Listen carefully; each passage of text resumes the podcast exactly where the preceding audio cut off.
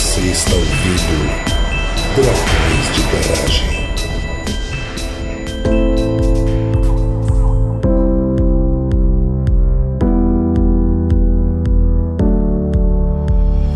Estamos começando mais um episódio do Dragões de Garagem de Sorocaba, que é a Marina. E por que nós convidamos o chat GPT para participar do podcast? Porque nós queríamos uma inteligência artificial tão boa quanto a própria para conversar e debater assuntos interessantes, mas com a vantagem de poder desligá-lo se começar a contar piadas ruins. De Belo Horizonte, aqui é a Marina Tomás, a outra Marina, e eu já usei o chat GPT para fazer meu horóscopo, para ajudar a fazer relatório pro trabalho, para poder fazer código, mas eu acho que o pior foi o dia que eu usei ele para poder me ajudar a não mandar uma resposta muito brava quando meu ex-namorado terminou comigo. E aí eu pedi para ele mandar uma resposta um pouco mais educada pro que eu queria falar com ele. Melhor uso. Olha, o chat GPT também ajudando em humanas. De Natal aqui é o Elton e o chat GPT pode ser a resposta de inteligência artificial para as nossas perguntas, mas ainda não é a resposta para a vida, universo e tudo mais. Ou será? E de Belo Horizonte também, aqui é a Mila, do Peixe Babel, é um prazer estar aqui hoje. E eu só usei o chat GPT para fazer fanfic até hoje, nada mais do que isso. Claramente a mais qualificada de todas no uso. Eu acho que é o único uso que não fere direitos autorais, porque fanfic é paródia e paródia é fair use. Justiça, não? Terminar com o namorado também é fair use total. Eu considero completamente justíssimo. Bom, vamos falar hoje sobre essa que é a nova sensação do mundo da inteligência artificial e a gente vai discutir quais são os medos e as vantagens de termos ela na internet, mas só depois dos recadinhos. O Dragões de Garagem agora é patrocinado pela Doppel Store, uma loja online com uma pegada científica e divertida. Estamos juntos de amigos divulgadores como o pessoal do Nunca Vi um Cientista, do Blablalogia e da leitura Obriga História, como as nossas camisetas exclusivas ao lado de diversas outras tão interessantes e bonitas. Acesse o site através do nosso link na postagem e adquira já a sua camiseta da Doppel Store. Ainda mantemos as nossas formas tradicionais de apoio no Catarse e no Patreon, além de que vocês nos ajudam muito divulgando o episódio para os amigos. Fiquem com o episódio.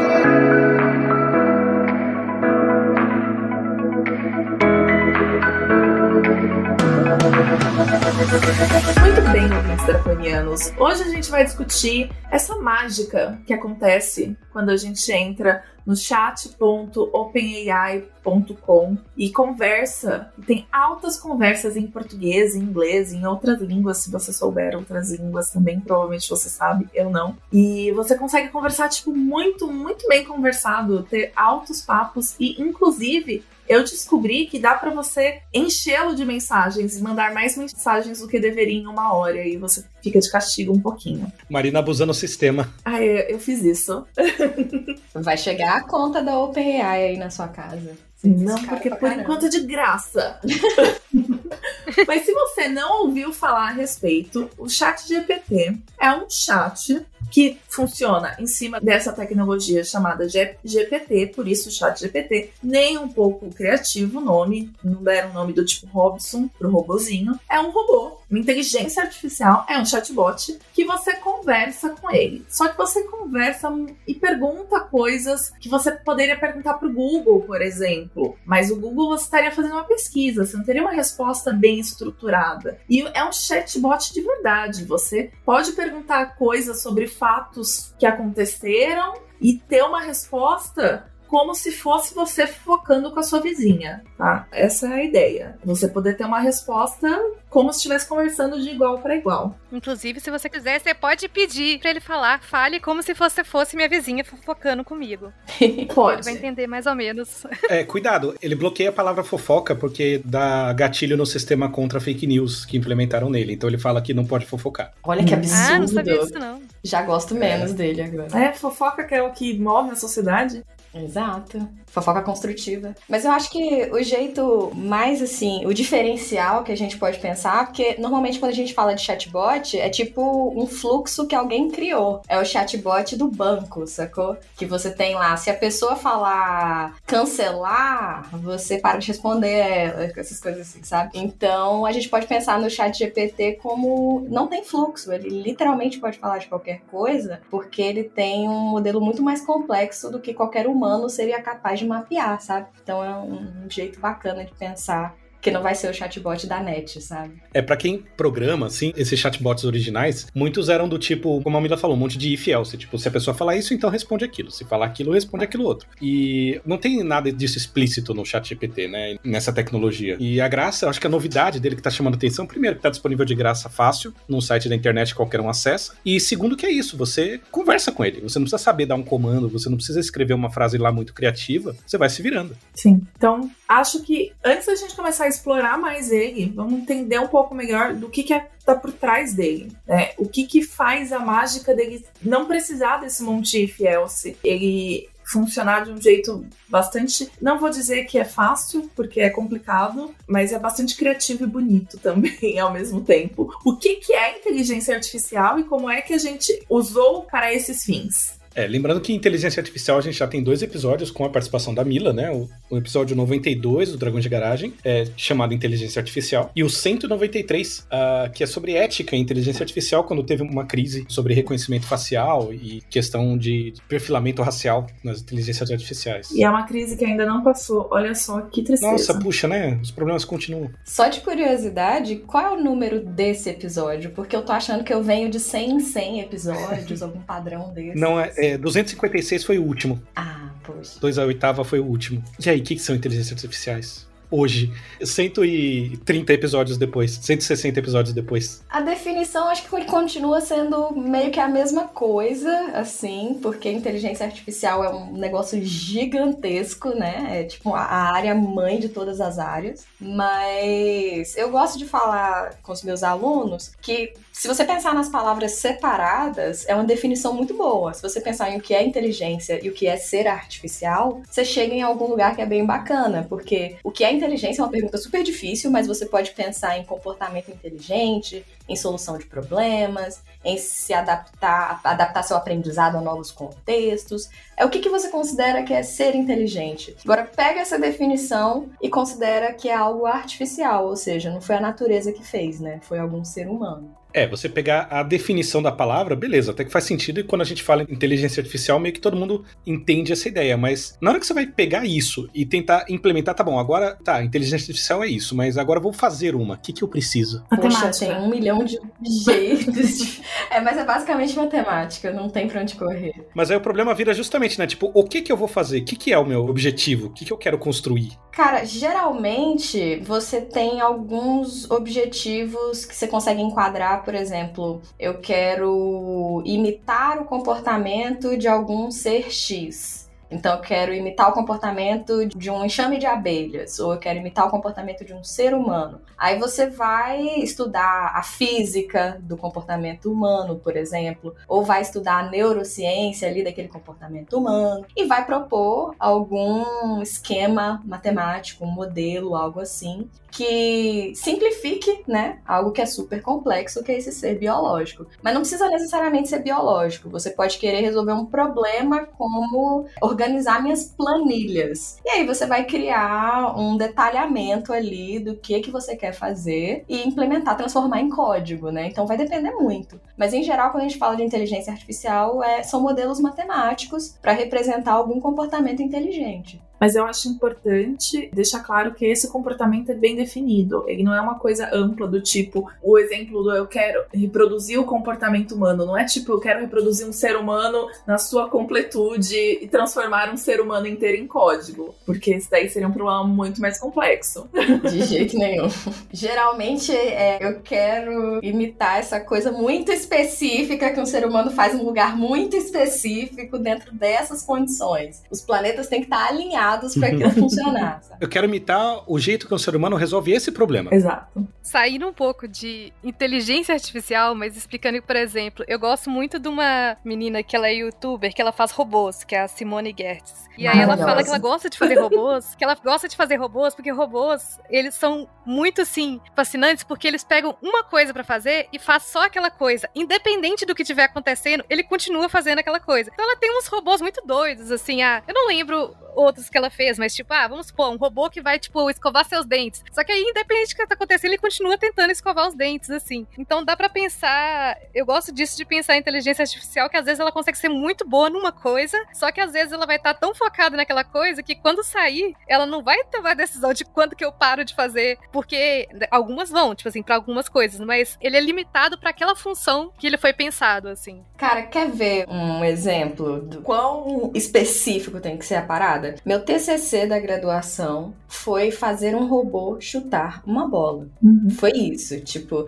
dado que eu tenho esse robô específico, nesse campo específico, essa física específica. Com essa bola específica. Com essa bola específica, um TCC de graduação de qual que é uma maneira dinâmica ali, né, que não seja um script pré-definido, de eu conseguir chutar uma bola. Foi isso, eu passei um ano e meio fazendo. É, porque definitivamente não é simples, né? E assim, até hoje, quando a gente vai falar do chat GPT depois, é exatamente isso. O chat GPT, essa coisa, e o DALI que a gente falou tanto no episódio de retrospectiva também, eles são aplicações muito específicas. Só que esse muito específico tem umas camadinhas de abstração que faz o negócio parecer uma panaceia. Mas é uma uhum. coisa muito específica que ele está resolvendo. É, porque a gente tem essa grandiosidade na coisa da linguagem, né? Tipo, a linguagem na realidade é uma coisa muito complexa complexa de fato. Agora, o modelo do chat GPT do que é uma linguagem não chega nem aos pés da compreensão humana da linguagem, né? Vamos combinar uhum. isso. Mas como ele modela linguagens muito entre aspas, aí a gente atribui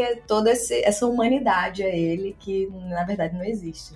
Sim. É, eu acabei de lembrar de um negócio sensacional, que eu acho que eu até falei em outro programa, que é o problema da sala chinesa, né? Que, tipo, você pode saber dar a resposta, ficar trancado numa sala, você não sabe falar chinês, mas você sabe ter uma tabelinha que traduz do chinês para a resposta que você tem que dar em chinês. Você, tudo que você faz é consultar a tabelinha. Então, uma pessoa que coloca um recado debaixo da porta em chinês, você usa a tabelinha e devolve em chinês, a pessoa que tá do lado de fora acha que você manja chinês e tá dando a resposta adequada. Sim. Então, a gente tem que ter sempre esse tipo de coisa em mente quando a gente tá trabalhando com esse tipo de tecnologia. Ótimo. O que a gente faz é lidar com problemas muito específicos. E a gente deu dois exemplos. Tem um terceiro exemplo que é muito comum e tá na vida de muita gente, e a gente não vai explorar muito, mas que é o reconhecimento. Não vou falar de reconhecimento facial, vou falar de reconhecimento e classificação de coisas e pessoas. Vamos focar nisso daqui, que é bastante, sei lá, comum em qualquer coisa hoje que você vê automatizando e colocando uma câmera. Então você pode ver que, sei lá, supermercados estão colocando câmeras para ver se os produtos estão na, na gôndola. O que a câmera está fazendo? Ela está identificando o produto, ela está vendo se o produto bate com o que tem na base, se não tá, ela avisa e fala: opa, tá faltando produto na gôndola. Se passa uma pessoa lá,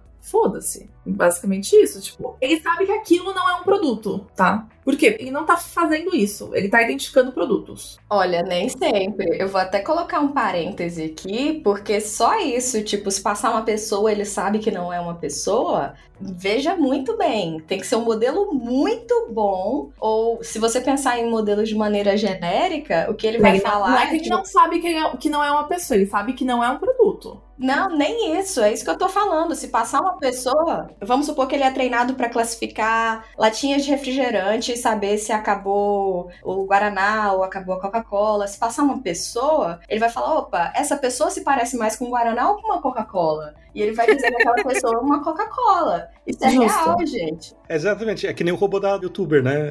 Aconteça o que acontecer, me falaram que ou é Guaraná ou é Coca-Cola, tudo que aparecer ele vai tentar atribuir uma categoria. Então tem que ser um modelo muito bom para ter essa capacidade de dizer não, não é nenhum dos dois. É verdade. Tem, por exemplo, câmera de segurança que, para economizar armazenamento, né? Elas detectam presença de pessoas ou animais ou carros ou coisas assim se movendo e só vão mandar o vídeo para ser armazenado se tiver esses elementos. Mas é assim, tipo, pessoa, gato, carro. Aí é aquela questão: aparece uma pessoa negra na frente, será que detecta? Ou será que detecta se for uma pessoa branca, só detecta se for uma pessoa negra porque por algum motivo acha que é importante gravar? Uhum. É, isso tudo é, depende da maneira que foi treinado, mas aí é por isso que a gente disse que o problema da ética continua. E esse é um problema real, porque existe projeto, acho que é no Rio de Janeiro, de colocar essas câmeras só para ligar quando tiver uma pessoa suspeita passando.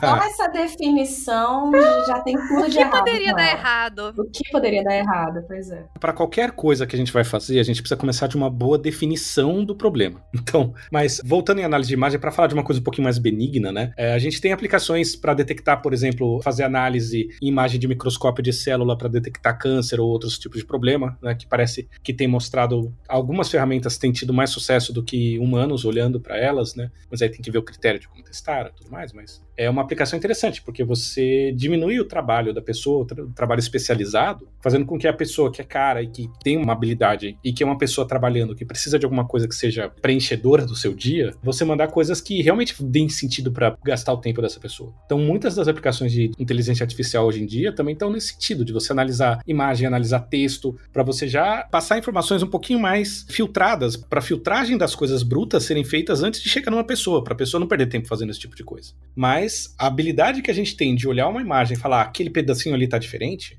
demorou para a gente ter tecnologia capaz de fazer isso de maneira eficaz. E a gente ainda está criando bancos de treinamento disso, viu? Exatamente. O treinamento é a parte importante. É. Lembrando que toda vez que você tá clicando que não é um robô e aí vem aquelas imagenzinhas falando, ai, ah, clique no, sei lá, hidrante, isso não é à toa. E já tá ficando cabuloso. Teve uma vez que apareceu para mim, clique nos gatos que são filhotes. E eu tava assim, gente, eu, eu, eu nunca tive gato, eu não sei qual é esse filhote. Eu fiquei em desespero.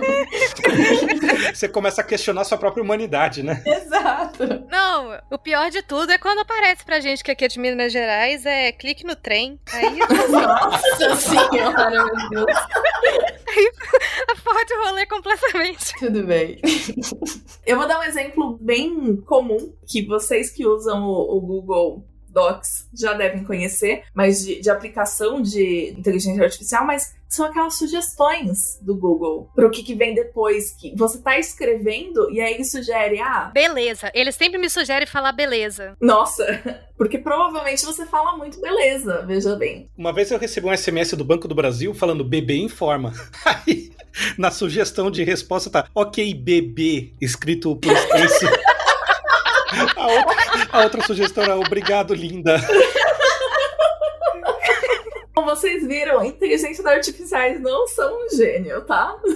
É, mas assim, como exemplo, Marina, que você não estava achando, eu já me peguei escrevendo o e-mail, segue, e aí já apareceu assim escrito, segue, eu escrevi segue com. Aí ele terminou, segue comprovante de pagamento referente a. Ele já Que completou isso? tudo isso. É? É maravilhoso. Bom, pra quem tem preguiça, é maravilhoso. É maravilhoso saber que ele tá lendo todos os seus e-mails, tudo que você tá mandando. Assim, eu, eu sei disso desde 2003. Sim, É o que dizia no documento que eu não li, que depois eu vi um resumo e assinei. exato. Tem um, um livro que se chama Avogadro Cor. Ele é um livro exatamente sobre isso. É uma IA que responde seus e-mails para você. E como, bom, em todo livro de ficção científica, né, as coisas de repente a IA é a dona da empresa, ela que tá tomando as decisões ali, porque é ela que controla os e-mails, então é ela que passa a tomar as decisões da empresa. Então, se alguém quiser um- ficar assustado com essas respostas automáticas do Google, lê Avogadro Corp, que é muito bom, aliás. Vou até colocar o link aqui da pauta para sair nome. Acho que a gente falou bem de algumas IAs que estão aí no mercado, mas vamos falar um pouquinho melhor da IA do momento, do chat GPT, da onde ele surgiu e por que que brotou na internet. Deixa eu só fazer uma vírgula muito rápida, porque eu achei engraçado que os exemplos que vocês escolheram enquanto a gente conversava aqui, todos esses são exemplos de coisas com aprendizado de máquina, né? Que é um tipo muito específico de IA. Então existe realmente esse marco que é muito histórico, que revolucionou a área, que foi o surgimento de modelos que a gente não precisa especificar direito o que, que a gente quer, que são as redes neurais. Então, rolava muito no passado de, por exemplo, eu quero olhar uma parada no microscópio. Eu tenho que ser especialista naquela parada que está no microscópio para eu saber quais as características são importantes para conseguir, sei lá, contar células por exemplo. Hoje em dia, você não precisa saber. Eu, que não sei nem dar esse exemplo direito, porque eu nunca nem olhei nada no microscópio,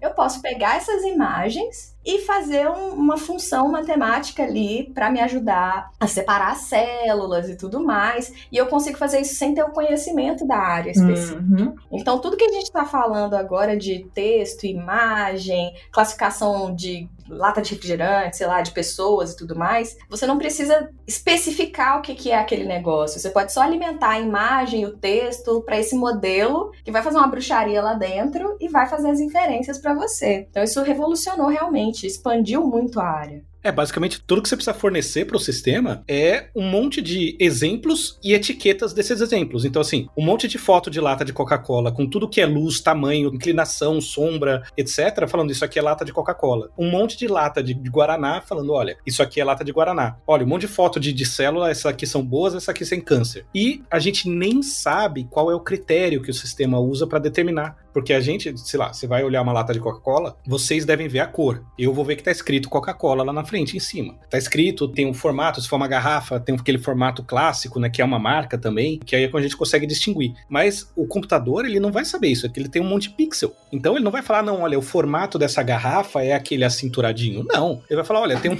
a projeção dessa imagem no espaço dos pixels assim, assim, assim, dá tanto, e quando isso acontece ao mesmo tempo que outra coisa, e isso não vai ter o menor significado pra gente. A gente por isso que é, se fala que a gente não sabe como é que o computador sabe as coisas. Porque a gente não sabe mesmo. Né? A gente não sabe qual, que, que ele usa para distinguir, quais são os elementos que ele usa. Não tem como explicar isso para alguém. Você tem como consequência direta disso o fato de que não é mais obrigatório você envolver um especialista daquela área no assunto. Sendo. Você consegue simplesmente pegar os dados, pegar a sua compreensão, ainda que rasa, do que, que o modelo tem que fazer e mandar treinar. E como você tem essa super máquina de capturar padrões, ela vai encontrar um padrão. Pode ser que você rotulou errado, pode ser que os dados não são bons, mas ela vai encontrar um padrão. E aí você vai achar que tá funcionando, que tá tudo lindo e é isso aí, entendeu? Inclusive, na época da Covid, deu muito ruim em algumas pessoas tentando fazer modelos, assim, de identificação. Quando, tipo assim, começou a tentar se desenvolver, porque eu acho que era com radiografia, se eu não me engano, que foram pegando. E aí o computador detectava coisas completamente aleatórias, tipo, ah, isso aqui é uma criança. Aí ele se, ah, tem Covid, aí quando ia ver, ele tava detectando criança ou não criança. Então, esse equipamento tem uma marca aqui que ele bota uma data que é do hospital tal. Hospital tal teve mais gente com Covid. Então, pessoas do hospital tal têm Covid. Então, pode dar ruim também, porque vai muito também essas classificações, e tudo mais, vai tanto de você ter um, às vezes, assim, uma igual você falou, uma classificação boa, você ter dados bons e você, às vezes, ter o conhecimento para saber o que fornecer para aquele modelo, né? E na época da Covid, ninguém sabia o que, que era fornecia nada, tava todo mundo tentando criar algo, né? O importante é, quando a gente trabalha com dado, é se entra dado ruim, sai dado ruim. Não tem mágica. É o famoso Gigo. Que lindo! Ninguém nunca chamou de Gigo. Assim eu vou falar sempre. é o Gigo. Que garbage in, garbage out. É, eu entendi, mas eu achei fofo. É, eu tô falando pro ouvinte também. Falando em Gigo, de onde que veio esse chat GPT que a gente tá falando tanto? Por que esse nome que é impronunciável, que a Erika tanto reclamou e que a gente já viu escrito de tantas maneiras diferentes no Twitter e nas conversas? é, bom, para começo de conversa, eu quero regi deixar registrado aqui que eu acho muito triste que ele não tem um nome. Um nome do tipo Robson, Juliana. A IBM tinha o Watson, Ainda né? tem, né? O Watson, que inclusive é quem dentro da IBM faz essa parte de inteligência artificial que também envolve linguagem natural. Eu trabalhava registrando eventos, né? E eu lembro de um evento que eu fui, e aí eles tinham algum contato com o Whats, assim, não, não lembro porquê. E aí alguém, um dos caras lá que organizava uma empresa falou assim, mas a gente deveria usar isso para poder pegar esse negócio, avaliar os concorrentes e pegar as forças e fraquezas deles e fazer um relatório e tal. E aí o pessoal falou, mas ele não faz isso. Ele, mas se eu contratar um estagiário, ele faz isso. Como que ele não faz isso? Mas é o estagiário, ele faz mais coisas aqui. A inteligência artificial. Então, como que às vezes ganha um ar de misticismo essa ideia de que a inteligência artificial é assim, vai ser mais inteligente que um estagiário, veja bem. Estagiário, que é essa classe de semi-pessoa, né? Ah, que absurdo. Não, é, mas é assim que estagiário é tratado na maioria dos lugares, né? Exatamente. É, infelizmente. É, esse negócio de expectativa e do Watson, já que a gente foi nessa direção, uma vez na Pinacoteca de São Paulo teve uma exposição que usava o Watson? Assim, era uma exposição normal de arte, só que você tinha um, um celular e acho que tinha uns beacons Bluetooth na sala. Então o celular sabia em que sala você tava do prédio. E aí cada sala tinha uma obra que tava treinada no Watson, que o Watson tinha sido treinado naquela obra. E aí você podia fazer pergunta com linguagem natural, tipo, eles te davam um iPhone com um fone de ouvido, com o Watson instalado, você assinava um termo que se aquele iPhone saísse do prédio você tinha que pagar 8 mil reais, e aí você rodava o museu com o negócio na mão e saia perguntando, como alguns museus têm aquele gravadorzinho que tem um número, aí você digita o número ele fala gravação, você podia perguntar, olha, Watson, o que, que é esse negócio aqui? E aí eu perguntava, tipo, ah, qual foi a técnica usada nessa pintura, quanto tempo o artista levou para fazer essa pintura, se tem alguma coisa inovadora, etc, etc. A Ju, que tava comigo, minha esposa, perguntou, a primeira pergunta que ela fez, ela quebrou o robô, que ela virou assim, qual o sentido que o autor deu para essa obra? o Watson não soube responder. Então, assim, eu acho que é importante esse tipo de coisa para deixar claro aquilo que a gente tá falando desde o começo, que, assim, são ferramentas que têm objetivos específicos, foram modeladas com objetivos específicos e treinadas com bancos de dados específicos. Então, é justamente isso. Tipo, a ferramenta de tratamento de linguagem não vai saber interpretar o significado de um relatório, sei lá, fazer previsões a respeito de um relatório financeiro de uma empresa. Ele vai saber relatar o relatório. É diferente. Então ele vai saber falar coisas sobre aquilo, mas ele não vai pensar. Ele pode fazer associações, mas essas associações têm limites. Agora, respondendo a pergunta inicial, de por que esse nome GPT, eu tô aqui em defesa, né, dos desenvolvedores. Mas isso tudo pode ser relacionado com o fato de que a gente meio que vive numa bolha. Porque para mim, GPT é um nome muito fácil de lembrar. Porque são três palavras que são muito quentes na área de inteligência artificial. É o G de generativo, P de pré-treinado e T de transformer, que é a tecnologia que está sendo mais usada no momento. Então, GPT fez todo sentido do mundo para mim, mas eles esquecem que pro resto do mundo não vai fazer sentido e aí metem um chat assim para ficar mais legal, entendeu? Mas ainda. Não é nem só uma questão de não fazer sentido, a gente não se relaciona muito bem com três letras assim. Chama de Gepeto, tem gente que chama de Gepeto. Gepeto, daqui pra Nossa, frente. Gepeto agora. então, o Gepeto, como é que ele brota da internet? Da onde ele surgiu? Porque assim, a impressão que dá é que de repente, ontem, esse ontem virtual que aconteceu semana passada, todo mundo só falava de chat GPT. E não é como se a tecnologia fosse nova, porque se você for ver, também teve um pequeno estouro, né, de GPT, falando do GPT-3 quando ele, ele saiu, mas o chat GPT de repente estourou de uma forma absurda, assim. É porque deixou de fácil acesso para todo mundo a tecnologia GPT-3, mas de onde surgiu? Quem fez isso? Por que fazer isso? Não foi a internet que pariu o negócio sozinho, né? Não é porque a inteligência artificial que ela veio sozinha e foi nos dada por, sei lá, aliens. Principalmente que é uma coisa que custa caro, né? Muito. Exato. Inclusive, tem bilhões aí da Microsoft, que é o que está permitindo que ela fique aberta gratuitamente, né? Mas. Tem muita coisa legal sobre a tecnologia do chat GPT, porque o fato de ser um transformer já é uma coisa muito interessante, porque texto Além de tudo, era vira um caminhão. Desculpa. Explica Transformer. Eu até esqueço que a palavra transformer significa. Mas quando surgiu o Transformer, revolucionou a área de texto, porque texto, se você for pensar, antigamente era assim: você tinha que processar palavra por palavra. Então você tinha um gargalo de que pegava uma rede neural da vida, ela tinha que ver uma palavra de cada vez e soltava uma palavra de cada vez também. Aí você pega o Transformer, que a diferença dele é que você pode tuchar um texto inteiro ali nele, todo de uma vez, preservando a característica do texto, que é a sequência, né? A gente aprendeu a modelar a sequência de maneira paralelizável, né? Você manda tudo de uma vez. Isso permite que uma empresa que tem 10 bilhões de dólares da Microsoft pegue computadores pra caramba e tuxe texto pra caramba de uma vez, de maneira muito assim, ignorante, eu diria, e consiga criar um modelo gigantesco como esse, entendeu? Antigamente não era possível fazer isso com texto. Você tinha esse gargalo de uma palavra por palavra. Isso dificultava muito. Aí surge o Transformer, a OpenAI consegue abrir esse super modelo aí de graça para todo mundo. Só que o GPT-3, que foi o primeiro a estourar, ele ainda exigia um pouco de conhecimento, porque ele era muito engessado. Então você tinha que dar entradas muito estruturadas. Ele fazia coisas muito específicas, então você tinha que dizer, por exemplo, colocar em formato de questão múltipla escolha, para ele te dar a resposta, ou em formato de prova do Enem, digamos assim, para ele te dar uma resposta. Não tinha como você conversar naturalmente como o chat GPT. Aí o chat GPT introduz um treinamento novo, que a gente pode conversar sobre isso depois, que permite esse mundo aberto, sabe, de conversas. Você não precisa se preocupar com estruturar mais a sua entrada. E aí explode de vez, porque você literalmente pode falar qualquer coisa que ele vai te responder. Né? Aí acabou a história.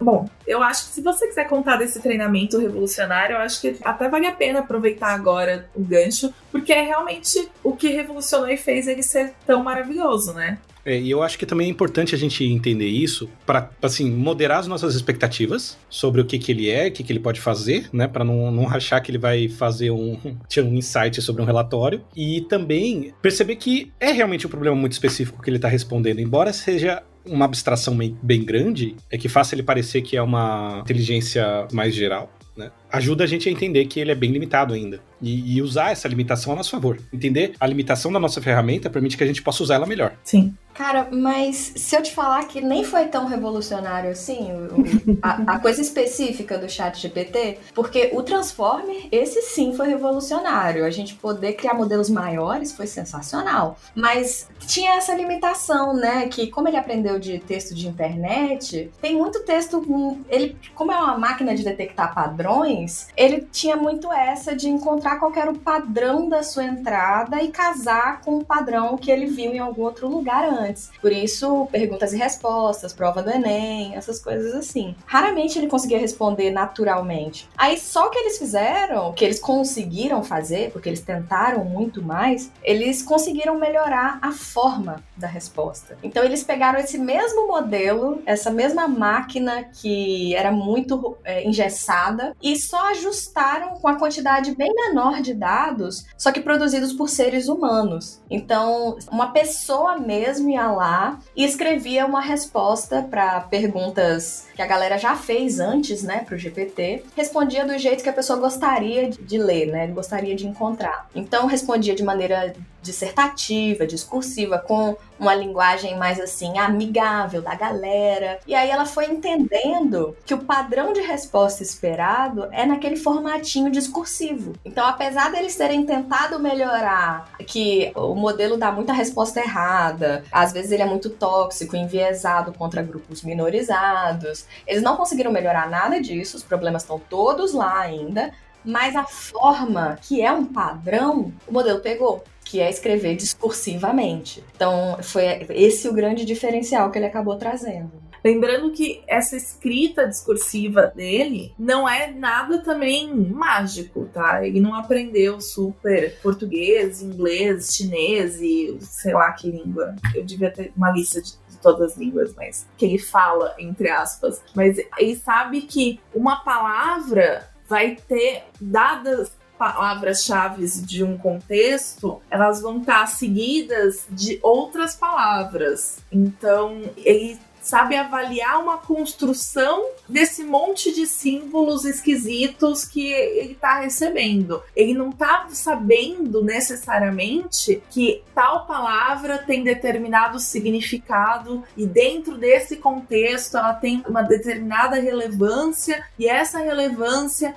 indica que a. Não, ele só sabe que esses termos ele consegue determinar, procurando padrões, quais são os termos relevantes, os termos-chave, e como se estruturar uma frase em volta disso. Ele não tá fazendo nenhuma tradução do que tá em, sei lá, que você coloca em português para a linguagem dele, tá? É uma questão de padrão mesmo, de procurar as probabilidades de, olha, eu falei de chocolate, a probabilidade de gostoso estar junto é muito maior do que ruim estar junto. Quer ver um exemplo que eu acho que explica muito bem o que a gente pode esperar? Rolou muito, né, de alunos estarem usando o chat GPT para colar em suas provas e dissertações e tudo mais. E teve um um professor de filosofia, eu coloquei até como referência no Nerdologia. Teve um professor de filosofia que recebeu uma dissertação escrita pelo Chat GPT. E ele leu, né? Porque tem professor que não lê, mas tem muitos que leem, sim. E ele falou: gente, esse foi o erro mais bem escrito que eu já vi na minha vida. Porque tava tudo errado mas tava tão bem escrito que ele até foi ler de novo e tal. Aí, como ele conhecia que existia esse tal desse chat GPT, ele foi esperto. Ele passou que já existe um detector de texto de inteligência artificial. E aí o detector deu 99% de chance de ser texto sintético, né, gerado. E aí ele dampou o menino da disciplina, tal, foi toda uma treta. Não, porque tem isso também, né? O chat GPT, ele sim, ele responde bem com confiança, independente se aquilo tá certo ou não. Às vezes ele acerta, mas às vezes ele simplesmente ele fala com bastante confiança. Como a nossa amiga Erika, ela deu um exemplo que ela disse que é um grande carioca, assim. E isso foi a Erika, né? Ela é carioca, eu não tô querendo ofender os cariocas aqui, não. Ela tem lugar de fala. É né? ela que falou isso. Ela tem lugar de fala de carioca. É, mas é isso mesmo. Eu perguntei já quem é o Jovem Nerd. Ele falou que era o Castanhari. ah, não, teve outra pessoa que fez aquelas perguntinhas de lógica. A mãe de João tem quatro filhos: Zezinho, Maria, Eliette e quem mais? Quem é o quarto filho? Aí ela falou, tipo, qualquer nome aleatório. E a pessoa falou: não, a resposta está na pergunta. Ela, não, a resposta é essa aqui que eu te dei. Tipo, ela foi até o fim com a resposta dela, entendeu?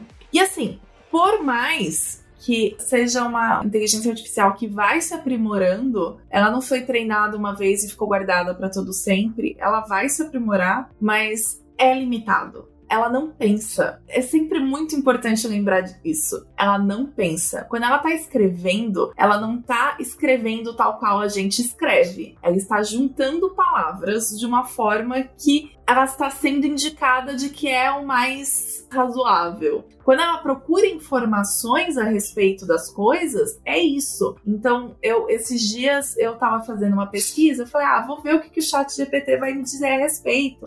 E assim, eu precisava de uma coisa que era meio específica, porque um ou outro lugar eu tinha uma referência de um material é, sendo usado pelos egípcios, mas eu não tinha muitas dessas referências. E aí eu fui perguntar para ele, e ele sequer citou que os egípcios usavam esse material. Por quê? Porque não é o mais comum. O mais comum era falar que esse material era muito comum na Grécia Antiga, porque é, é isso daí que tá lá, é o que vai ser mais fácil de encontrar. Então, se você quiser saber o que é mais comum dentro da base, ou o que vai dar uma maior probabilidade de resposta, você pode perguntar isso não significa que vai estar correto, tá? Tem que tomar muito, muito, muito cuidado. E falo isso assim, espero que tenham alunos meus ouvindo e que tenham alunos meus me ouvindo de verdade para não usar isso como fonte primária jamais. Assim, é importante lembrar o seguinte. Primeiro, tá? Parênteses. Eu acho que esse vai bater o recorde como o episódio de Dragões de Garagem que mais demorou pra gente falar da Grécia Antiga.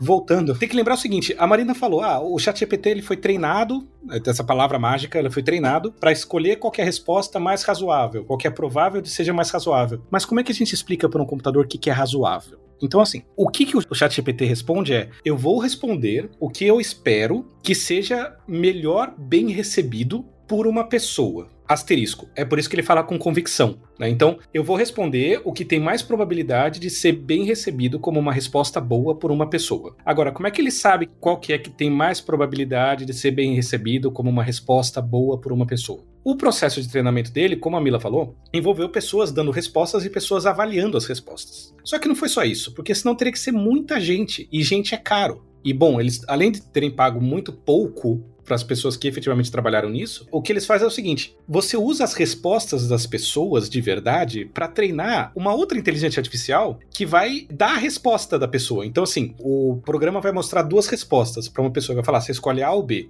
A pessoa escolhe A ou B. Aí dá outras duas respostas, escolhe A ou B. É equivalente àquele negócio lá de você clicar no hidrante, né? Você vai vendo que tipo de imagem é mais provável que a pessoa clique dizendo que é um hidrante. Só que aí, em vez de você usar isso para alimentar o seu GPT, o seu chat GPT, Não, você usa isso para treinar uma outra inteligência artificial que vai falar o seguinte: olha, eu vou receber duas frases e vou responder qual que é mais provável que um humano dê ok. Então, em vez de você testar uma frase dessa a cada dois segundos com uma pessoa, você testa bilhões em paralelo num computador. Então, o que o ChatGPT faz é, ele vai dar a resposta que é mais provável que uma inteligência artificial que foi treinada para dar uma resposta parecida com de uma pessoa, essa inteligência artificial vai aprovar a resposta do ChatGPT. Então são duas camadas aí. Na geração de imagem, a gente tem as redes adversariais, né? Que você tem um cara que desenha um coelho e um cara que disse aquilo é um coelho. E aí você vai botando as duas para brigar para conseguir um coelho melhor. E, e a ideia do ChatGPT e do GPT, na verdade, é essa, né? O generativo pré-treinado vem daí. Ele foi treinado antes em dar essas respostas, mas ele foi treinado por uma outra inteligência artificial. E essa inteligência foi treinada por pessoas. E é isso que a gente tem que lembrar que é a resposta que ele está dando. Ele está dando a resposta que ele acha mais provável de um computador dizer que está ok.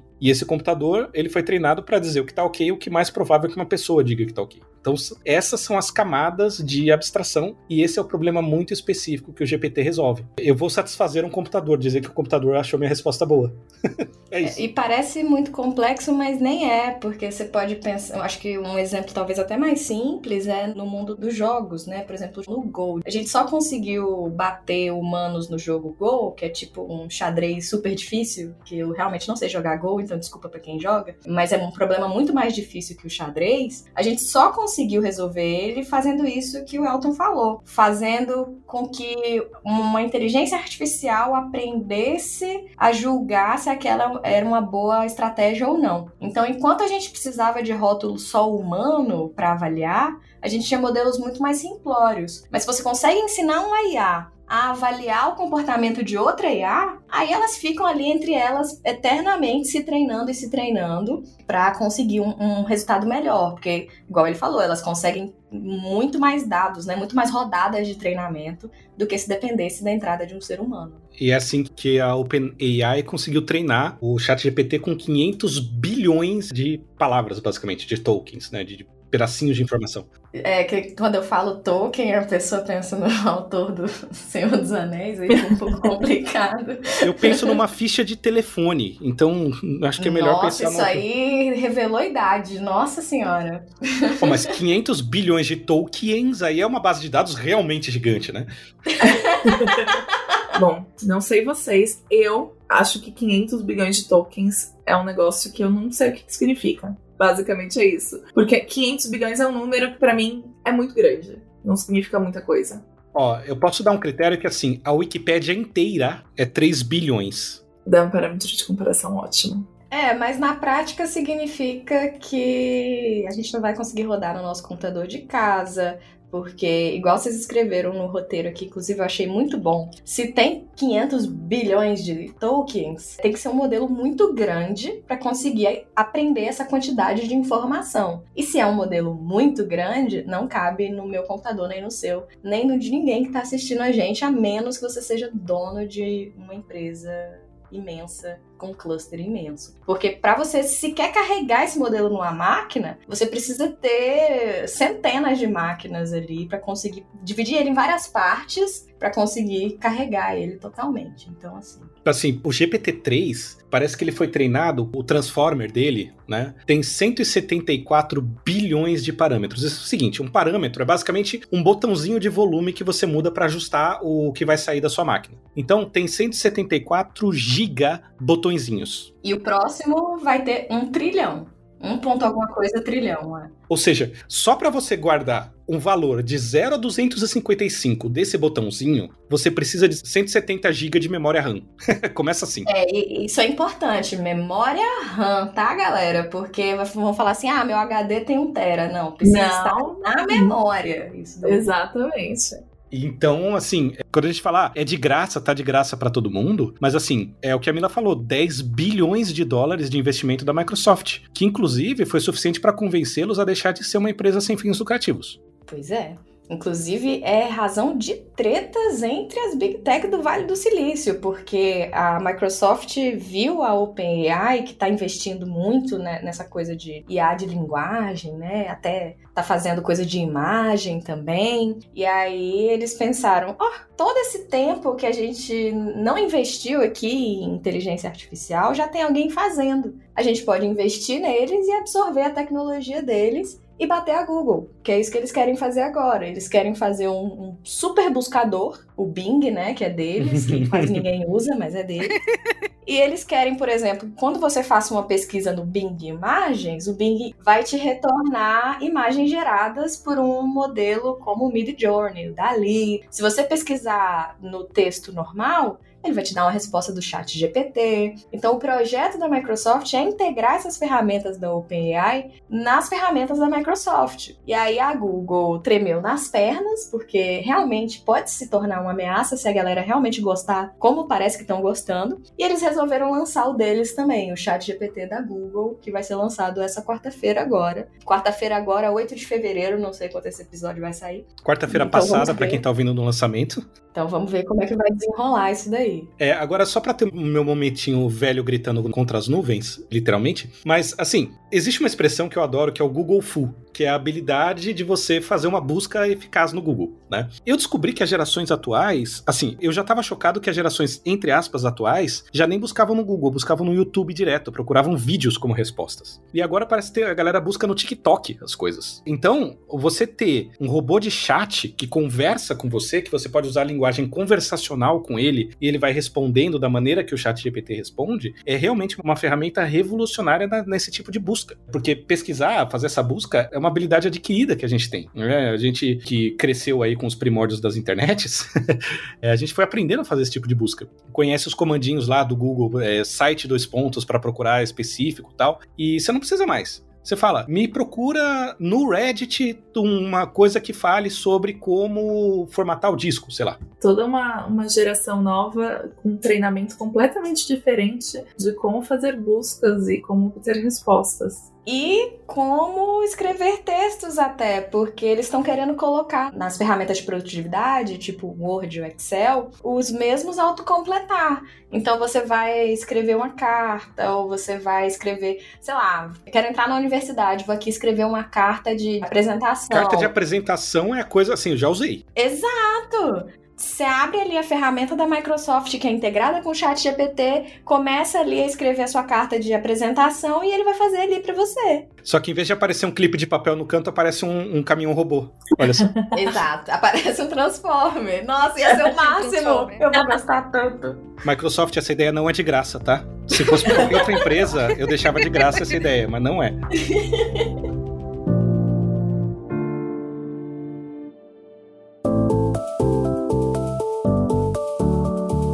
Eu acho que agora, então, a gente está entrando no ponto crucial do nosso episódio, que é falar como é que essas tecnologias afetam a nossa vida diretamente. Se a gente tem que ter medo, se a gente não tem que ter medo. Eu vou começar fazendo a primeira pergunta nessa linha do que vocês pensam, porque eu tenho pensamentos a respeito, mas Elton é professor, Mila é professora. Quero saber o que vocês pensam sobre essa questão de os alunos vão usar o chat GPT para resolver as coisas. E Elton, a Mila eu já não sei dizer de verdade, Mila, mas o Elton eu tenho certeza que já tinha essa questão antes, porque o Wolfram Alpha tá aí. Pronto, falei do Wolfram Alpha. O Wolfram Alpha tá aí faz tempo. Então, eu falo faz tempo, faz tempo mesmo. Eu lembro de usá-lo em graduação, assim. Ele salvou minha vida algumas vezes. Fiz bastante integral lá. Ninguém faz integral, gente. É um fato. Ninguém faz. Ó, só um aviso. Tem um amigo meu que é professor aqui também, que é, assim, amigo da graduação tal, que ele também é professor aqui, e ele faz questão de colocar, mandar o Wolfram Alpha fazer integrais, que o teorema da integração mostra que não dá para fazer aquela integral, que a integral não está definida. Ele vai lá e te dá uma resposta. É que nem a câmera da Mila lá falando que o cara de camisa florida é uma lata de Guaraná. É a mesma coisa, ele, ele faz. Só que assim, os meus alunos já usam o Symbolab para fazer. O Wolfram Alpha eles nem conhecem. Eles usam um outro aplicativo chamado Symbolab, que você tira foto do negócio escrito à mão e o bagulho faz a integral para você. É, você não precisa nem entender. Aí o cara te devolve lá, o relatório tá escrito um barra frac literal no meio do negócio, escrito a caneta, sabe? Nossa senhora, gente. É, barra frac é o comando que a gente dá no LaTeX pra escrever uma fração. Escrevi uma Né, fração. ouvintes. Aí tá no texto escrito barra Exato! Ah, é. Nossa senhora, eu não sei como é que eu ia reagir, não. Eu tenho muita raiva de aluno que faz isso, velho. Muita raiva. Mas é isso, tipo, o sistema de ensino é o mesmo há 120 anos, desde a primeira, da segunda revolução industrial, quando os poderes estabelecidos decidiram que seria uma boa ideia dar um treinamento mínimo para prole, para que ela possa se tornar trabalhador de fábrica que sabe fazer conta de mais menos vezes e dividir para trabalhar na produção. Então, assim, o modelo de ensino público ou ensino, na verdade, ensino universal que a gente tem, até universitário, ele é para isso. E claro, Pessoas são preguiçosas, professores são pessoas, portanto, assim, a inovação no ensino existe, na aprendizagem existe, técnicas de aprendizagem ativa existem, sabe? Sala de aula invertida, aprendizagem baseada em projeto, aprendizagem baseada em problema. Eu vou ter que te interromper, Elton, porque, assim, eu, eu sei que existem professores que gostariam muito de mudar a forma do aprendizado atual. Eu imagino que você seja um deles, eu sou também, mas eles metem a gente numa sala com 150 alunos. Na UFMG, eles fazem isso. Exatamente, eu também dou aula para 150 alunos numa sala, sem ventilação, na pandemia. inclusive. Isso, exato. Então, o que é que você vai fazer de metodologia ativa, sala invertida, com 150 alunos? Não tem como. Nada, o Plicker só tem 63 cards.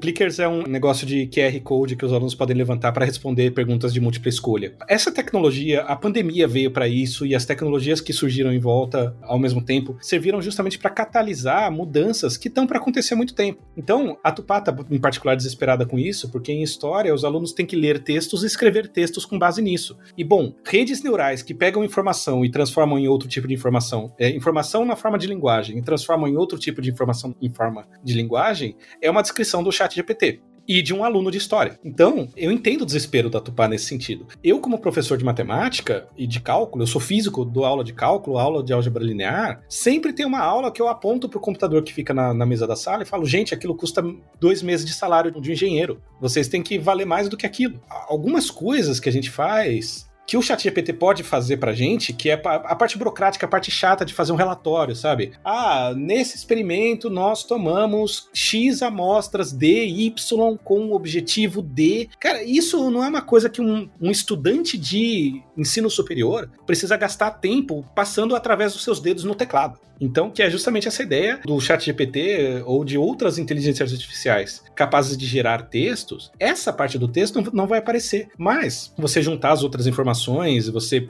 pegar os seus dados experimentais, essas coisas, juntar isso, é uma coisa, mas o que, que significa essas coisas? O que significa o resultado que você obteve no seu experimento? A interpretação semiótica do texto que você está lendo, por enquanto, ainda é um input humano. Mas assim, ênfase no por enquanto. E será que isso vai diminuir o que define a gente como gente? Eu acho que não. Cara, não, de jeito nenhum. É o que eu falei mais cedo no episódio. Essa ideia de que o chat GPT compreende linguagem é um, um, exagero tão exagerado, porque ela não entende linguagem. Linguagem é uma coisa viva, é uma coisa que muda o tempo inteiro. O significado das coisas está em constante mudança. Então, não tem como, pelo menos no estado que a gente está hoje, uma tecnologia conseguir acompanhar a altura. E, digo mais ainda, adequar a diferentes contextos contextos.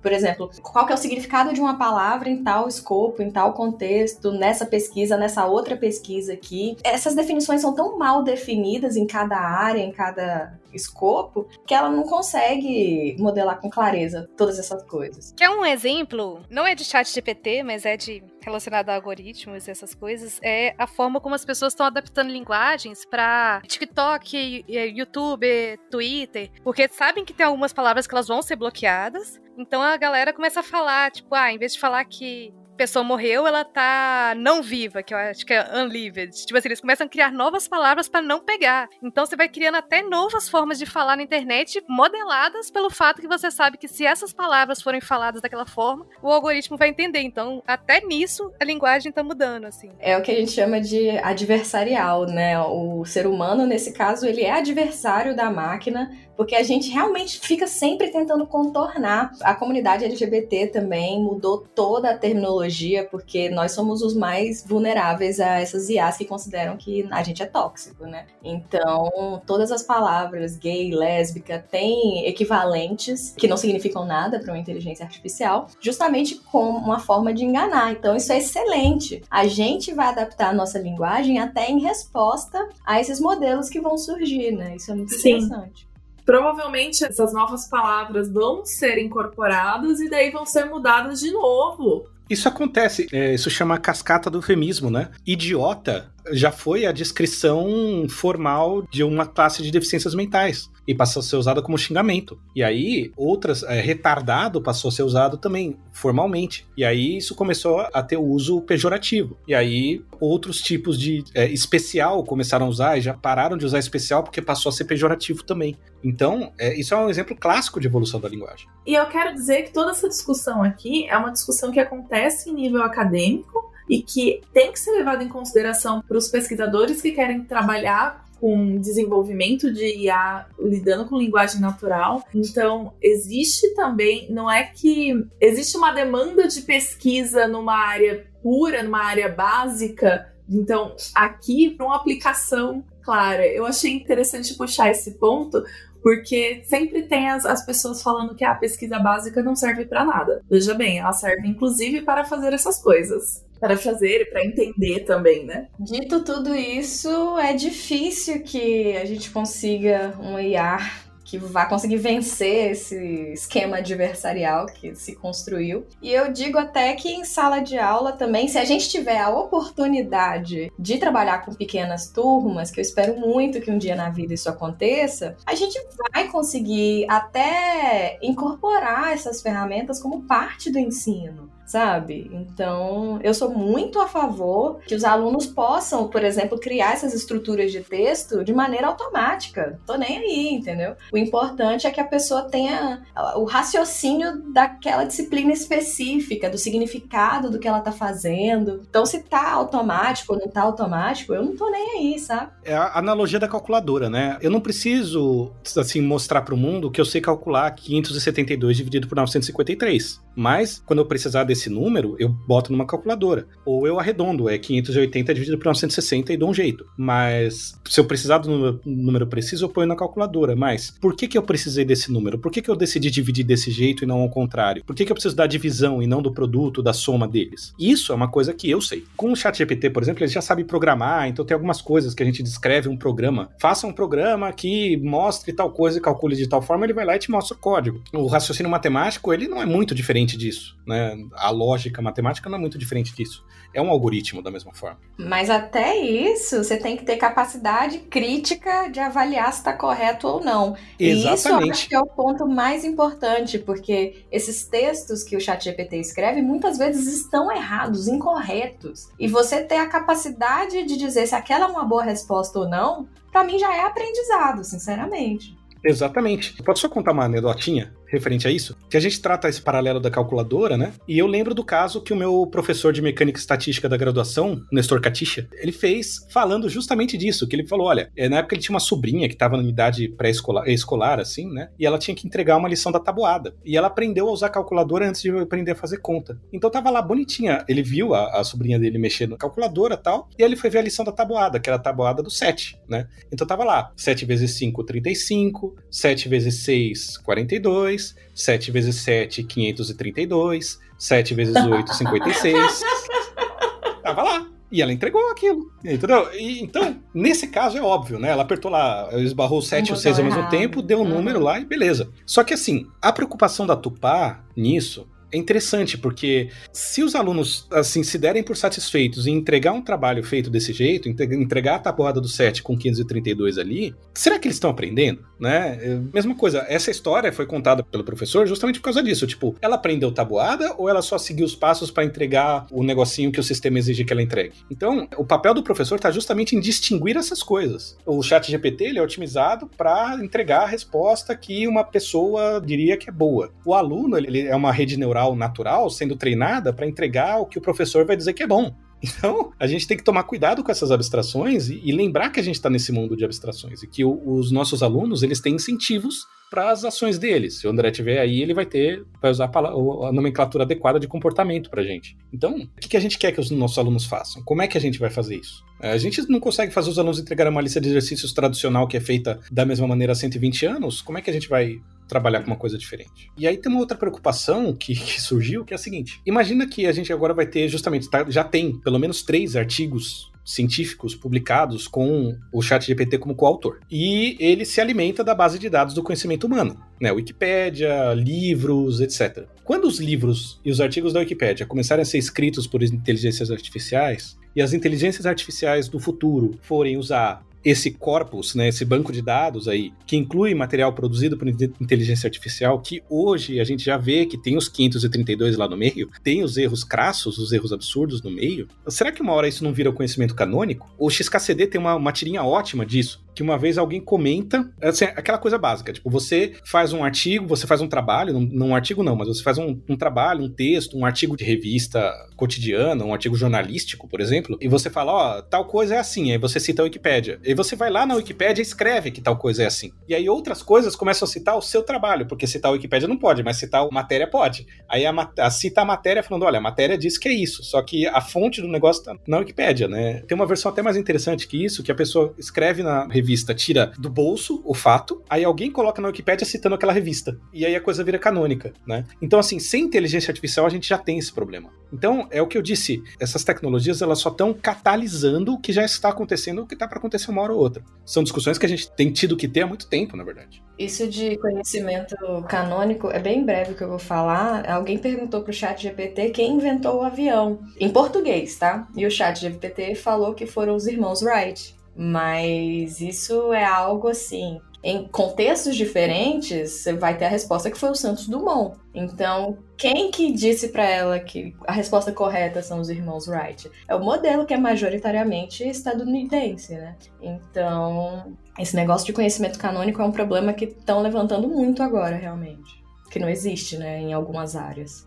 Mas aí que eu acho que tá pulo do gato da área da Tupá, por exemplo, que é a história. Porque aí no momento que você começa a ter textos, uma das coisas que a história vai fazer com muita força é você sempre ser muito crítico da fonte. É você, tipo, investigar muito da onde que aquela fonte veio. Então, você passa a ter todo um ramo que, tipo assim, que pode se desenvolver, inclusive, no futuro, sobre você ter essa questão, inclusive, de criticidade de onde que tá, de onde que tá vindo essas informações, de você ter o senso e de você ter aquela investigação da onde a informação tá vindo. Então, isso, só porque quando a gente falou mais cedo, assim, ah, um aluno de história, ele só vai resumir, não nesse sentido, tipo assim, eu entendi que você quis dizer no sentido de que uma tarefa passada parece, ah, vou fazer um resumo de um texto que foi passado é uma coisa que a chat GPT faz muito bem. Agora, vou analisar criticamente de onde veio essa informação, uma coisa que ele não, não dá conta de jeito nenhum. Mais ou menos. Eu não quis dizer que o que na verdade é a preocupação da Tupá. Ela mostrou que ela tá muito preocupada nessa distinção. Tipo, se o que a gente faz é ler textos e escrever textos sobre esses textos, e o que o chat GPT faz é exatamente isso, o que acontece comigo? Para que, que eu sirvo? Essa é a dúvida dela. E a gente tá falando por ela aqui porque ela queria muito estar nessa gravação. Aí ela mandou várias perguntas existenciais aqui pra gente. Mas a ideia é a seguinte: se você parar pra pensar que o GPT-3, que é o motor por trás do chat GPT, ele é uma rede neural que foi treinada é, num banco de dados com o objetivo de, dado uma entrada de texto, produzir uma saída de texto sob certos padrões, nós, seres humanos, com os nossos cérebros, somos redes neurais que recebem entradas em texto, aliás,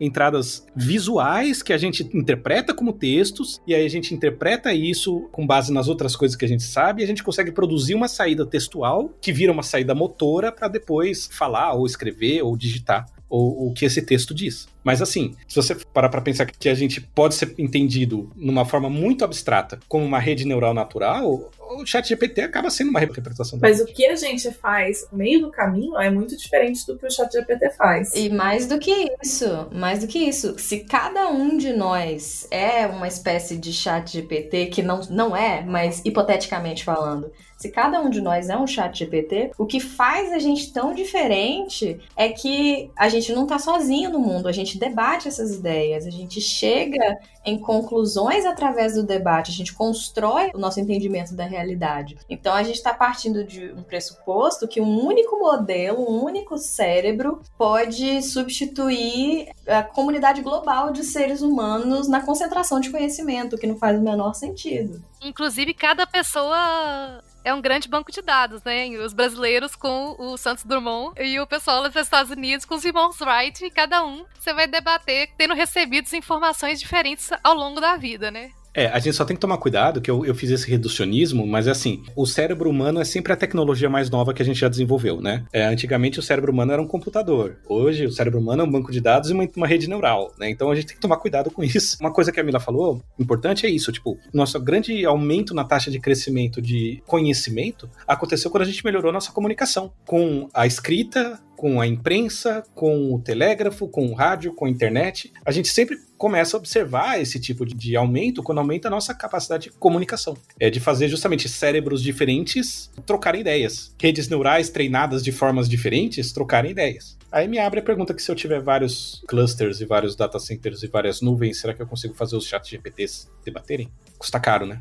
E é energeticamente muito caro, gente. Nem dei nenhuma tortinha de climão até agora, mas eu, vamos lembrar que nada disso funciona, sei lá, com energia mágica, tá? É energia elétrica que vem de termoelétrica. Carvão, isso roda nos Estados Unidos, vem do carvão. Então, eu só chamei mais bonitinho de termoelétrica. Mas eu acho que, aproveitando o gancho da gente ter falado bastante do ensino, e agora eu vou dar a minha opinião pessoal, né, baseada na minha experiência e nos meus estudos não oficiais, né? Todo mundo sabe, eu não tenho uma licenciatura ainda, ainda, mas eu acredito piamente que a gente é capaz de se adequar a uma realidade de existência de inteligências artificiais que se metem, que atrapalham, entre aspas, o, o procedimento de ensino, mas eu acredito que a gente precisa olhar para a educação com um tanto mais de cuidado desde a parte estrutural, foi o que eles comentaram. Não adianta você querer lidar com isso numa sala de 150 pessoas. Numa sala de 150 pessoas, você vai lidar com essas coisas da melhor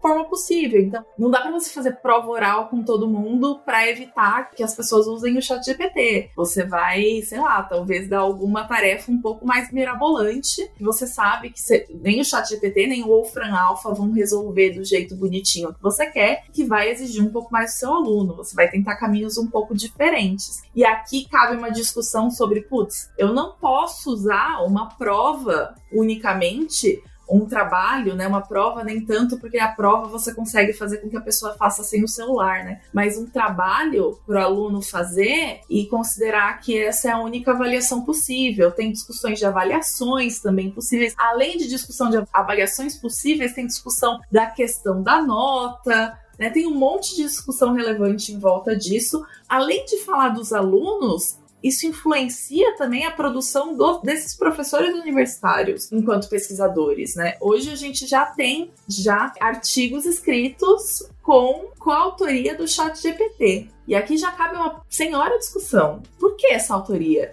Eu, pessoalmente, acho que não faz o menor sentido. É como se eu colocasse. Todo meu mestrado foi feito desenvolvendo uma tabela que foi produzida por um código de simulação de transferência de radiação. Imagina se eu coloco ele como meu coautor, sabe? Ele não tem nenhuma responsabilidade. Ele, o modelo, foi só uma coisa que eu usei, uma ferramenta que tá lá descrita nos meus materiais e métodos. Não faz nenhum sentido ser meu coautor. Tem uma questão que eu vi ser levantada, que é assim, qual que é a diferença entre alguém ser autor de um trabalho ou autor do texto do artigo? Então, assim, quem redigiu o artigo o texto do artigo foi o ChatGPT. Aí, pessoal, assim, tem a visão de que, olha, você deixa de ser uma pessoa que vai se ocupar de escrever o texto do artigo. Você vai se ocupar de escrever o prompt pro texto para a inteligência artificial fazer. É uma discussão parecida com o que aconteceu com o Dali, que é da mesma empresa, do OpenAI, que gera imagens. Então, assim, ah, o trabalho do artista agora vai ser destruído pela inteligência artificial, e isso é um argumento razoável. Mas, assim, as pessoas que defendem o papel da inteligência artificial vamos dizer que o trabalho do artista passa a ser é escrever as instruções, o prompt, a frase que a inteligência artificial vai usar para gerar a imagem. Então, ainda teve um, um, input de uma pessoa lá que falou, olha, faça tal coisa. Mas o chat GPT não é autor do trabalho, porque justamente, tipo, se você vai falar, por exemplo, um dos artigos é justamente, tipo, a validade do chat GPT em criar um artigo de medicina por exemplo. E aí o artigo foi escrito nesse contexto. E aí, claro, o, o, autor tem um papel, então ele é coautor, né? A pessoa, o humano, e aí colocou o chat GPT como coautor. Mas eu acho que justamente isso tem a ver com confundir quem é o autor do trabalho acadêmico e quem é o autor do texto do artigo. E aí, quem que vai no campo de autoria? O autor do trabalho Não, acadêmico? Mas é mais do que isso, gente. É você dar crédito demais a uma ferramenta, pelo amor de Deus, gente. Você humanizar, né? Você dá um papel humano para esse objeto. Tá dando um status que essa ferramenta não merece. Não é porque ela fala que nem gente que ela é gente. Exato! Eu continuo achando que é colocar a calculadora como coautor. É, com certeza. Eu vou colocar o LaTeX como coautor de todos os meus relatórios. Exatamente. Quem foi que produziu o PDF? Meu coautor vai ser o R e o Notion. Esses dois que produziram. Mas é isso, tipo, a gente dá benefícios demais numa parada que é só uma ferramenta, porque, honestamente, claro que eu não vi todos os exemplos de escrita de artigo com chat GPT do mundo, mas os que eu vi, eu vi um levantamento da literatura, por exemplo. Tipo, o que é que já existe em tal área de pesquisa. Beleza, o chat GPT pode ser que ele consiga escrever, apesar que o texto foi muito editado lá pelos autores. Agora, pesquisa é produção de conhecimento. É você fazer coisas que ninguém nunca fez antes. Isso não é algo, criar conhecimento não é algo que o chat GPT vai conseguir fazer, pelo menos não sozinho. Vai precisar de alguém lá dando entrada falando isso faz sentido, isso não faz sentido. Sabe, de maneira bem para público geral, o Iron Man. O Iron Man falando assim: "Ah, testa tal elemento com tal elemento. Agora faz isso com isso, me fala qual é o resultado. Não, muda tal coisa". Isso é algo que eu posso imaginar eventualmente vir a acontecer acontecer. Agora, assumir que a IA vai fazer a pesquisa toda sozinha ou vai ter uma contribuição significativa para a pesquisa, eu acho que é um, um exagero descabido, sinceramente. Tem isso, isso é um ponto. Agora, uma preocupação minha é a seguinte: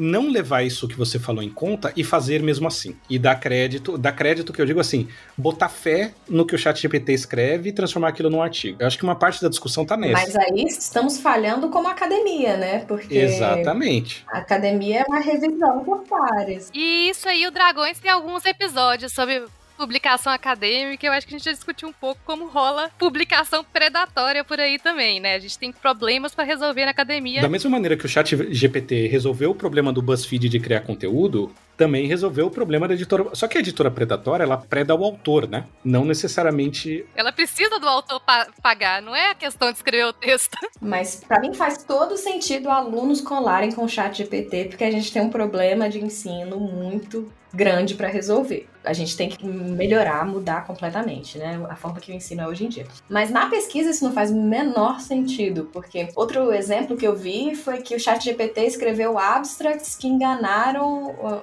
revisores. Beleza, abstract significa que a ideia ali faz algum sentido. Agora vai abrir isso no artigo completo. Eu me orgulho de ser o revisor 2 desse universo. Eu sou uma pessoa que eu leio tudo no artigo, porque eu acho que o nosso papel como revisores é encontrar os pontos de melhoria, é encontrar o que que pode não fazer sentido. É para isso que a gente tá lá, poxa. Então, assim, eu acho que eu não seria enganada por um paper inventado pelo chat GPT. Não sei, posso estar errado. Assim, já teve, né, artigos que foram publicados, mas assim, era gerador de lero-lero mesmo, é diferente de um chat GPT. Porque assim, é justamente isso, o chat GPT escreve coisas convincentes. Ele foi, foi treinado para isso, para ser convincente. Então, se ele convence bem os revisores, e aí a pessoa aprende a ignorar o revisor 2, ele pode ser uma ameaça à forma com que a gente publica ciência hoje em dia. Pode ser. Justamente porque vai ter autor que vai fazer isso e não vai dar o crédito. Porque assim, colocar o chat GPT como autor é a maneira que o pessoal encontrou de ser transparente em dizer, olha, não fui eu que redigi esse texto. Agora, alguém que simplesmente coloque,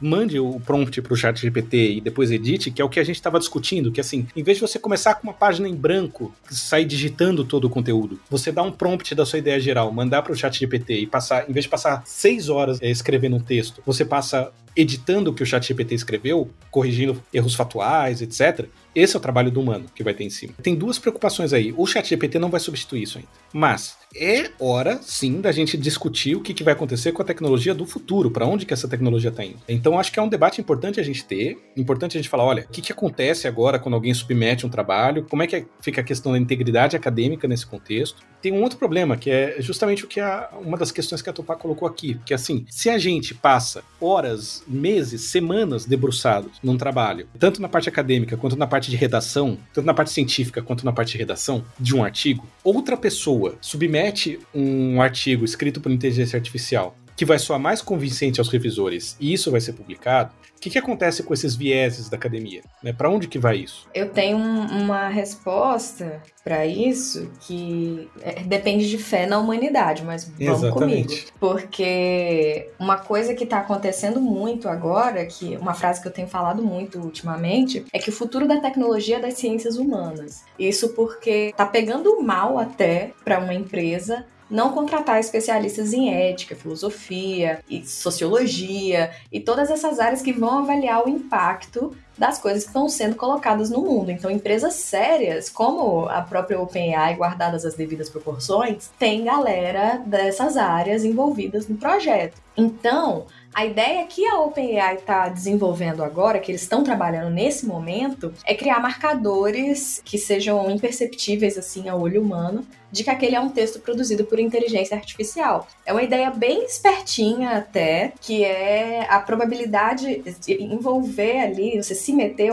de maneira intencional em qual a próxima palavra que vai ser escolhida. Então, eu vou falar um exemplo que não é real, tá? Porque é muito mais complexo do que isso, mas vamos dizer que se a primeira palavra do texto começa com a letra A, a próxima palavra tem que começar com a letra M. E se a próxima começa com a letra M, a próxima começa com a letra P. Digamos que seja uma regra dessa de como o texto deve ser construído, só que na verdade é no espaço das probabilidades ali do modelo. Então o que, que vai acontecer? Eles vão tentar equilibrar a qualidade do texto com esses marcadores numéricos de que aquele é um texto sintético. E aí vai ser impossível você não conseguir diferenciar um percentual de texto, vamos dizer, ah, 60% desse texto foi escrito por IA. Como é que eu sei disso? Por causa dos marcadores que estão embutidos ali. Então, isso é uma ideia que eu acho que tem muito potencial de funcionar para que esse modelo seja liberado de uma maneira que seja muito fácil você detectar que é uma geração sintética. Isso já existe na academia por causa desses detectores de plágio, né? Eles funcionam assim. A ideia de você pegar um texto que você recebe de uma pessoa e passar por uma ferramenta para avaliar a integridade desse texto já está embutida no jeito de trabalhar da academia, né? Muito bem lembrado.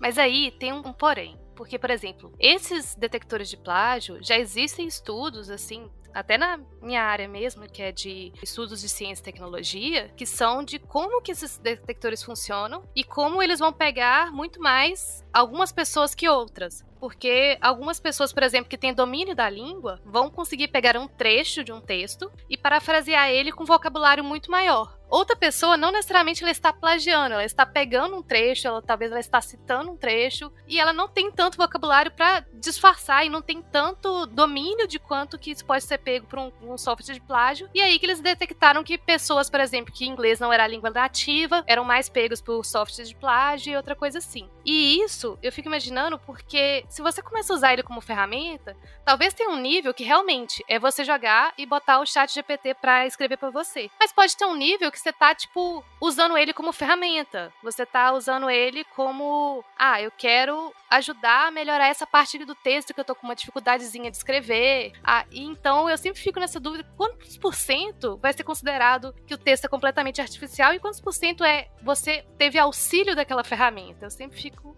pensativa nisso. É, isso é algo que vai ter que ser discutido realmente, mas isso vai incentivar que a pessoa escreva lá naquele texto que ela usou o chat GPT de tal e tal maneira, porque ela sabe que existem esses mecanismos que vão detectar. Então, pelo menos isso vai ou inibir o uso ou fazer com que a gente crie um esqueminha de você tem que revelar quando e onde você usou ferramentas de auxílio de escrita. Eu acho que esse ponto em específico gostaria de acreditar que, inclusive, deveria ser algo que, que vai ser amplamente discutido pela sociedade como um todo, para a gente saber o que está consumindo de notícia que foi escrita pelo chat GPT. Olha, já tem notícia que é escrito por outros scripts mais simples do que isso. Então, o falecimento da Glória Maria agora é um exemplo que assim, esses obituários, eles estão prontos e assim, eles muitos deles são gerados a partir de banco de dados. Fulano de tal, data de nascimento, trabalhou onde, trabalhou onde, fez o quê, e o negócio gera o texto só preenchendo as lacunas. Então, para esse tipo de trabalho basicamente mecânico, isso aí já é dado que ele vai ser substituído por chat GPT, por outras ferramentas. Eu gostei do jeito que a, que a Mila descreveu, ferramentas de auxílio de texto, como é que era?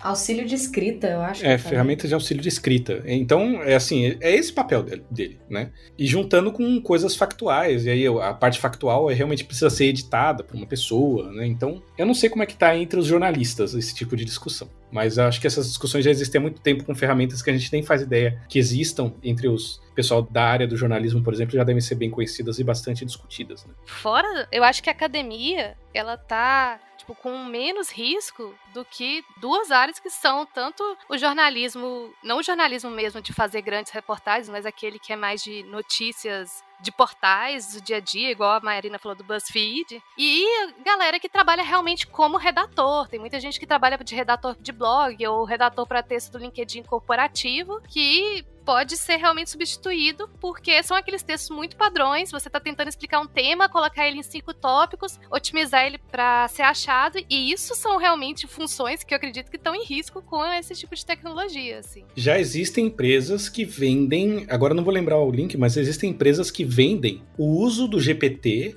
2 ou 3, eu não lembro, acho que o 2 é open source, mas de alguma dessas tecnologias, para, dado o seu texto, ele tornar esse texto mais encontrável, né? O SEO que eles falam, né? A otimização de mecanismo de busca, para que ele seja mais fácil de ser encontrado por esses mecanismos de busca. Mas tomem cuidado, tá, gente? Porque tem muito golpe também já. Tem gente falando assim: ah, minha ferramenta aqui usa o chat GPT para melhorar seu texto, e aí você paga e é balela, tá? Tá rolando isso. Ah, sim, é o buzz do momento, né? A palavra-chave famosa do momento, então vai aparecer.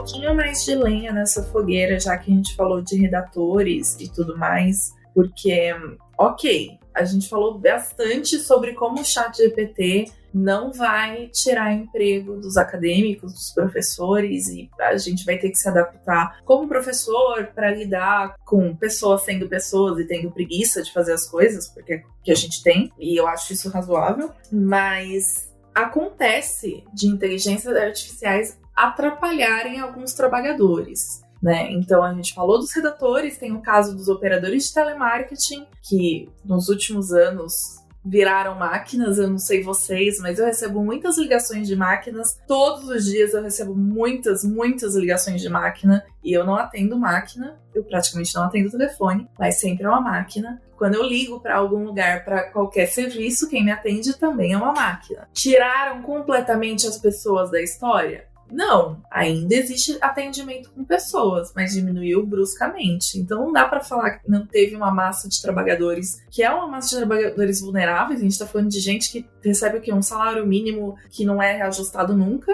nos últimos quatro anos. E como é que a gente lida com a realidade de que essas inteligências artificiais, como o Chat GPT e como outras que podem vir por aí, do Google que vai sair quarta-feira, sei lá, podem afetar essas pessoas? Como é que a gente faz para se proteger e tentar garantir um pouco de segurança para as pessoas? Ó, oh, eu queria dizer duas coisas, uma não muito boa e outra um pouco melhor. Eu vou começar da melhor, vai. Eu acho que essa, essa automação que tá surgindo agora, a gente pode lidar com ela de maneira positiva, porque de fato são catalisadores para fenômenos sociais que já existem. Então, melhorar o ensino é uma necessidade que já estava aí, precarização do, do, trabalho, né? Porque telemarketing é uma exploração filha da mãe do trabalhador. Isso é um problema que já estava aí também. Então, assim, eu acho que são problemas que podem vir para o bem, muito entre aspas, se a gente vivesse num modelo de sociedade que apoiasse, né, as pessoas.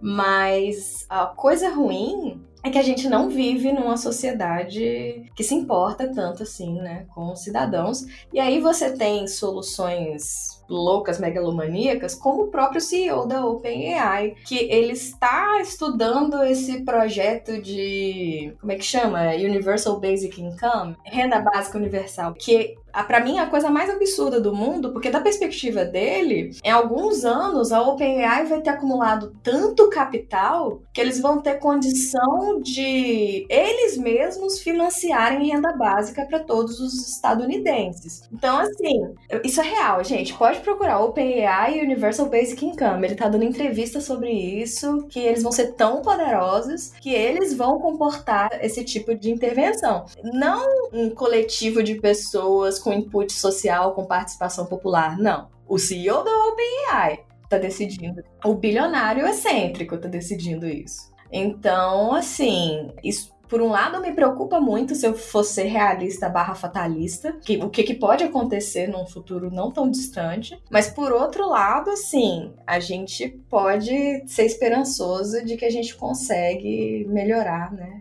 A sociedade que a gente vive. Bom, eu em situação de host do Tortinha de Climão, venho dizer que eu concordo com a Mila. A minha visão é muito similar com a da Mila, de tipo, um tanto otimista de que existe esse espaço e ele tá cada vez exigindo ações mais urgentes, talvez. Então, o exemplo da questão educacional é muito bom, porque a gente segue numa espécie de calmaria. Não é exatamente uma calmaria, quem, quem trabalha com educação vai dizer que não é, mas que não é mesmo. Mas é uma coisa meio constante, e aí de repente, de uma forma muito rápida, as coisas estão mudando muito rapidamente. E, putz, agora a gente pode fazer, tentar aproveitar esse momento para puxar alguma coisa diferente aqui, né? Então eu acho que, inclusive, toda discussão feita em cima de usos de inteligência artificial e uso de grandes bases de dados e grandes computadores e grandes coisas que gastam muita energia tem que ser muito bem discutido, porque essa ideia de um futuro onde as máquinas vão tomar conta de tudo, seja ela positiva ou negativa, porque tem gente que vê isso de uma forma muito positiva também. Ainda assim, a gente está falando de um mundo que está numa situação muito complicada para realizar isso daí sem que haja impacto. Então você não pode descolar a discussão de futuro automatizado e futuro com inteligências artificiais sem lidar com a ideia de um futuro mais quente em mudanças climáticas, com demandas muito diferentes das pessoas. Tem um documentário muito bom que fala sobre essa ideia de a gente pensar, caminhar para um mundo cada vez mais em que as máquinas fazem as coisas por nós. Tem um comentário chamado Oli. Excelente documentário. Droga, eu é não pegou o tamanho da minha risada aqui. Agora eu fiquei triste que eu lembrei do, do filme, gente. Ai, desculpa. Bom, é, e tem isso, né? Você. Toda hora que a gente começa a falar disso, eu lembro do problema do clipe de papel, né? Se você instrui uma inteligência artificial a, a, otimizar e maximizar a sua capacidade de produzir clipes de papel, ela pode acabar transformando o planeta Terra em um monte de clipes de papel. A gente também tem que lembrar que, tá, você vai querer fazer tudo à base de inteligência artificial? Quantos computadores você tem para isso? Quantas usinas elétricas você tem para alimentar esses computadores? Né? Quanto que esses data centers vão aquecer a água do rio onde elas estão? Então, o custo disso, eu acho que vai custar muito caro você usar inteligência artificial suficiente para bancar a renda básica universal para todo mundo, pelo menos nos Estados Unidos. Vai custar muita energia. Isso daí é muito viável. Bom, é tão viagem quanto achar que eles vão efetivamente criar uma inteligência artificial de vista que a gente nem chegou a falar, né? Que os próprios criadores acham que estão criando o O do Borogodó aí com o chat GPT. Ah, então, e outra coisa que a Marina falou, que eu me lembrei também, antes de lembrar do comentário, é que Tá, você vai ter ferramentas que usam capacidade computacional, poder computacional exagerado, e isso tem o custo energético, o custo em, em impacto climático disso. Só que tem outra coisa. Quem que tem acesso a esses recursos? Ah, o chat GPT é de graça. Não, a Microsoft está pagando uma grana danada para deixar esses servidores rodando e fazendo essas coisas. E você acha que eles não estão ganhando nada com o uso que a gente está fazendo disso? Será que a OpenAI não está aprendendo o jeito que a gente interage com essas máquinas? É exatamente isso. A inovação do chat GPT foi com base nas perguntas que as pessoas fizeram para o GPT-3. Então, assim, a gente está trabalhando para eles. A gente está trabalhando para eles e, assim, outra pergunta da Tupá, tipo, isso não vai aumentar mais ainda a desigualdade entre que tem acesso a essas ferramentas, porque o chat GPT não vai ser de graça para sempre, ou a versão que é gratuita não tem toda a capacidade que uma versão potencialmente paga vai ter. E aí, quem pode pagar por isso? Né? A gente vai aumentar as desigualdades na pesquisa mais ainda? não, né? Já tem uma versão Mas, paga. ô Elton, você tá esquecendo que todo mundo vai ter renda básica, cara. Ah, então é isso. Então, tudo bem. Eu uso, o dinheiro que eles vão me dar para sobrevivência para pagar pelos recursos de computação deles. Isso, Ah, exatamente. Ah, não, então beleza, então funciona. É soma zero, beleza. Soma zero tá ótimo. Nossa, velho, eu fico muito chateada. Mas sim, a gente pensa, idealmente, tecnologia é para democratizar o acesso às coisas, sabe? Mas na prática não é isso que acaba acontecendo, porque a própria internet era para democratizar a comunicação, né, a expressão online e tal, e acabou sendo predado pelos big tech do Vale do Silício. E agora eles controlam o discurso. E aí, o que aconteceu com aquela internet democrática lá da década de 80, 90? Se perdeu. É, é só lembrar, assim, mudando completamente de assunto, da tal da Web3, né? Que o Tim Berners-Lee tava soltando fogo pelas ventas quando começaram a falar internet baseada em NFT. É uma, é uma boa simplificação. Acho que a gente já tá saindo muito da pauta nessa direção.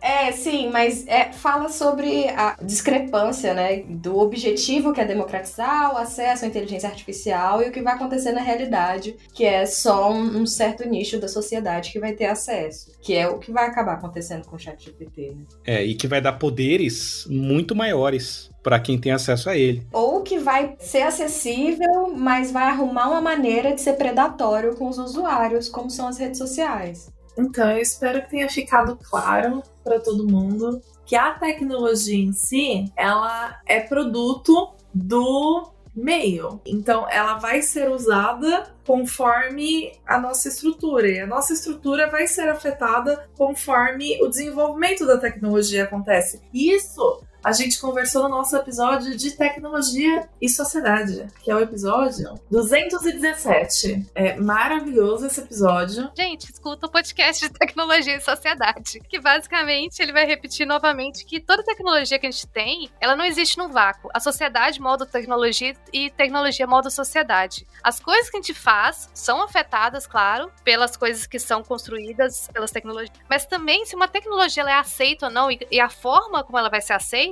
depende da gente. Tanto quanto a gente aceita como valores. Por exemplo, se você só tá discutindo a ideia de se ter um, algo para pegar um plágio, porque ainda existe um certo valor é, nas pessoas sentirem que assim, ah, é importante que professores possam detectar se algo veio do inteligência artificial ou ser acadêmicos. Todas essas discussões, elas são moldadas pelos valores que a gente colocar nessas coisas. E a gente também tem que pensar, quando está discutindo tecnologia, que você existem várias formas de ver tecnologia, né? A gente pode entender que tem pessoas que veem tecnologias sempre como neutras ou como carregadas de valores. E aí, ah, a tecnologia é só uma ferramenta, você, como um martelo, você pode bater na cabeça de alguém, ou você pode construir uma casa. Ou não, a tecnologia é o que você molda. Ou então, também tem duas formas de você ver que a tecnologia ela é automática, não adianta a gente fazer nada, a tecnologia ela vai desenvolver, você não pode parar o rumo do progresso, ou você tem uma visão que é diferente, que o rumo que a tecnologia toma, ela é mediada por essas relações sociais.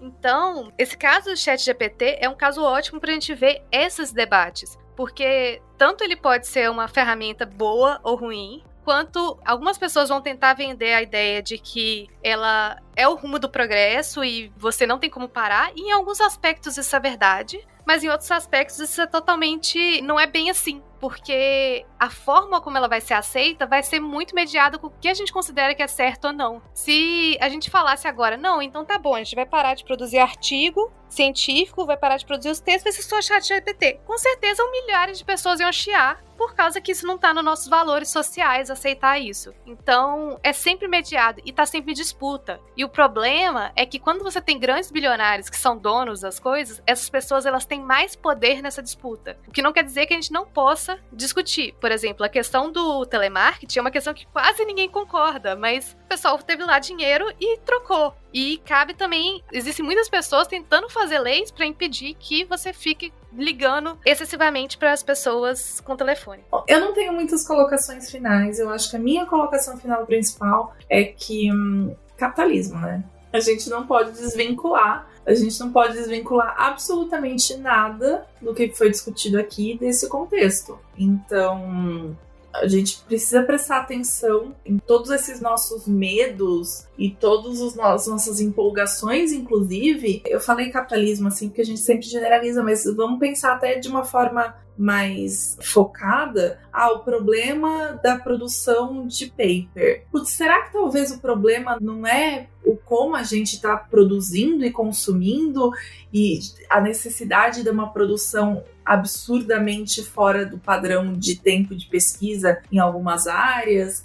Então, não tem como desvincular dessa realidade todos os medos e todas as vantagens que a gente está vendo nessas ferramentas, ela tem relação com esse contexto. Eu acho que a gente tem que pensar um, um pouco com, com, calma no que a gente quer para o futuro. Um futuro, inclusive, menos quente. É, eu só vou reforçar o que vocês falaram, porque é o que a gente comentou, todos os problemas já existem, eles só foram intensificados pelo surgimento de uma nova tecnologia. Então, existem momentos de ruptura e eu acho que esse é um deles. Tipo, ou a gente melhora como sociedade, ou a gente vai ter aí mais um mecanismo que vai ser predatório de alguma maneira, ou vai ser muito caro e inacessível, ou vai ser acessível e não vai ter o nosso bem-estar como foco. Então, isso se aplica a qualquer tecnologia. Mas eu, por um lado, estou muito otimista com o potencial disso como ferramenta até de ensino mesmo. Porém, se eu conseguir ter uma sala de aula com poucos alunos, que eu consiga dar atenção e que eu consiga usar essa ferramenta de maneira apropriada. Então, todo o otimismo é com poréns que eu não sei se vão ser atendidos, né? Pelo menos não num futuro próximo. Mas é isso. Curiosamente, esses poréns todos têm a ver com os incentivos capitalistas, né?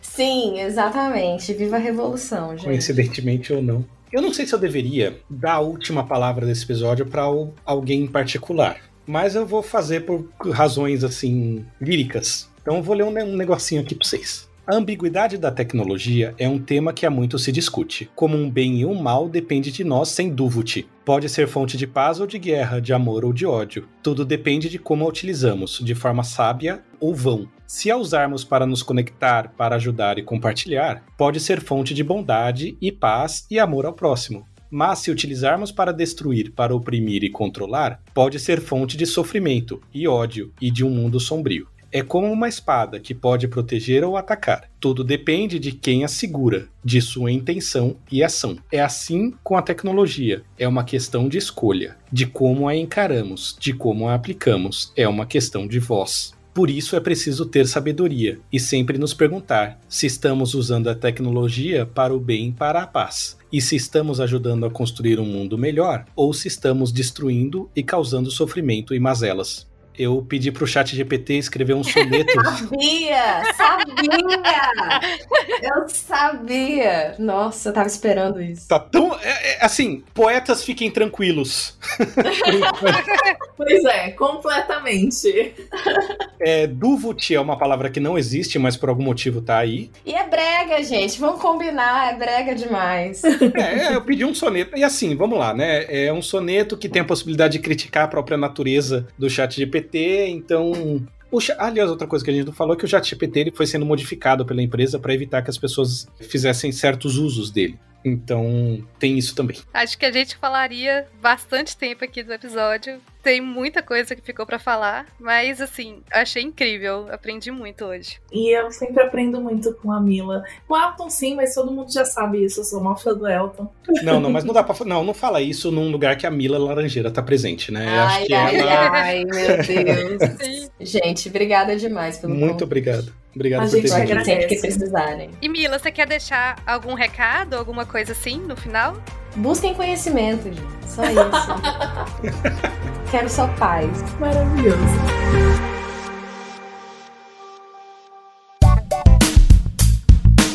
Muito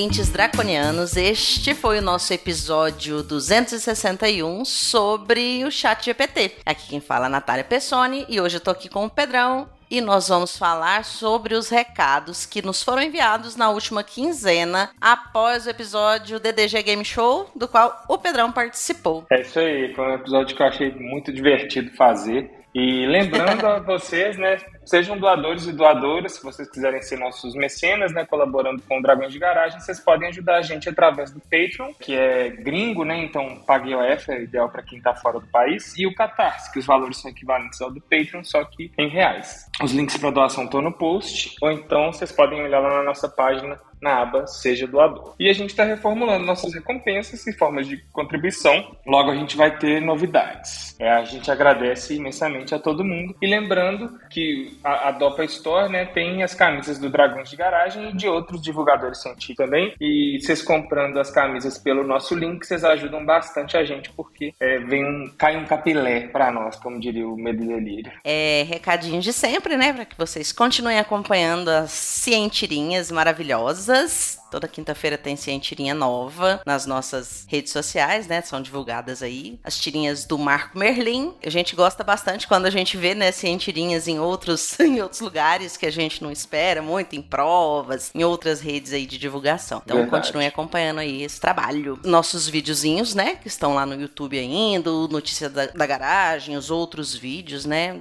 Mesmo que, que a gente não, não poste material lá com tanta frequência, mas sempre é bom ver que as pessoas continuam, né, assistindo esses vídeos, vendo que é e foi divulgado por lá, certinho? E se, né, a gente sempre fala, se você é pesquisador ou pesquisadora brasileiras, que possam enviar pra gente as novidades, né, aquilo que você tá pesquisando, né, o que foi publicado recentemente, para que a gente possa divulgar por aqui também. É sempre bom né, divulgar ciência e seguir os canais é, da iniciativa do Science Vlogs, do qual o DDG também faz parte, né, e acompanhar outros podcasts também de divulgação científica, né, como o Medicina em Debate, o Rock Consciência da UFV, o Midcast, o Cinema Consciência, o Microbiando, o Mamutes na Ciência, o Xadrez Verbal, o Escute a Ciência, DLC Ciência, o Fronteiras da Ciência da URGS e o Ciêncium da UFABC. E tantos outros, né? Tem vários. E essa semana a gente não teve novos mecenas, mas a gente agradece demais os mecenas que têm é, contribuído com a gente aí. E se você não puder contribuir, mostre o Dragão de Garagem para outras pessoas, isso já ajuda a gente demais. Muito obrigada, gente. Sobre agora, né, a gente faria a leitura, as leituras de e-mails. Nós não tivemos e-mails sobre esse esse último episódio, né, que foi o nosso game show. Mas a gente gostaria de dizer para vocês, né, nós tivemos aí um, um- probleminha com os e-mails e por isso vários e-mails mais antigos, né, de alguns episódios aí anteriores, só chegaram, né, pra gente só só chegaram aí pra gente depois que o último episódio foi lançado. Até eu vi que alguns foram respondidos, né? O Elton respondeu alguns lá, então desculpa aí, perdão pelo vacilo. E não desistam, gente. Continuem mandando e-mails pra gente, né? Com os comentários de vocês sobre os episódios. Esse feedback é muito importante pra esse trabalho, certo? Exatamente. E teve e-mail de outubro, né, Nath? Assim, teve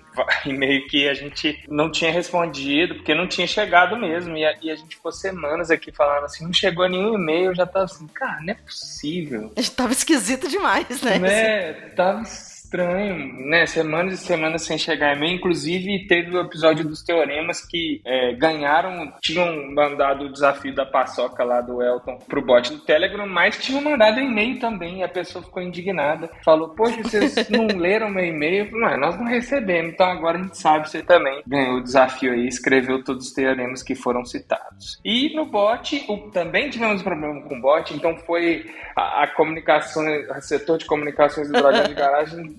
caiu, falhou miseravelmente aí. Mas já o bot já voltou ao ar e o Pedro Peron, ele mesmo, estreou aí, mandou assim: o bot já tá funcionando, a gente sim. Aí ele mandou: Olá, dragões, tudo bem com vocês? Eu amei demais esse episódio. Poderia rolar pelo menos todo trimestre. Na hora que eu ouvi bufotenina, tinha certeza que tinha vindo do meu xará. E gostei demais da imitação também. é, e quero dar uma ideia: no próximo episódio de joguinhos podia rolar de deixarem umas três charadas para nós ouvintes responder pelo e-mail, pelo bot. Um beijo e um abraço para você. É verdade, essa ideia de fazer, né, vocês participarem pode ser interessante. Quem sabe a gente não consegue fazer um episódio de joguinhos também só com mecenas, né? Vamos ver. A gente pensou em preparar alguma coisa, né, Natália? Foi bem divertido. Isso aí, a gente tem que aproveitar que a gente tem um Silvio Santos, né, aqui na nossa equipe. Pois é, isso aí, isso aí. Muito bem, gente. Então, muito obrigada aí a todos que mandam uns recadinhos pra gente. A gente agradece bastante. Isso aí. E só lembrando, curtam nossas redes sociais, né? O Facebook é o facebook.com.br Dragões de Garagem, o Instagram, o Dragões de Garagem, o Twitter é twitter.com barra dragõesgaragem, o Mastodon, arroba dragõesdegaragem, arroba mastodon.social. Temos o bot, então quiser falar com a gente rapidinho, respostas em tempo real, arroba dragões underline bot. E assinem e avaliem nosso feed no iTunes, Castbox, WeCast, Podcast Addict, qualquer agregador de podcast que vocês nos escutem, né? E mandem e-mails pra gente no contato arroba dragõesdegaragem.com. E vamos ter novidades aí nas redes sociais em breve fiquem ligados e ligadas. Isso, isso, isso. Valeu! Valeu, gente. Um abração. Até mais.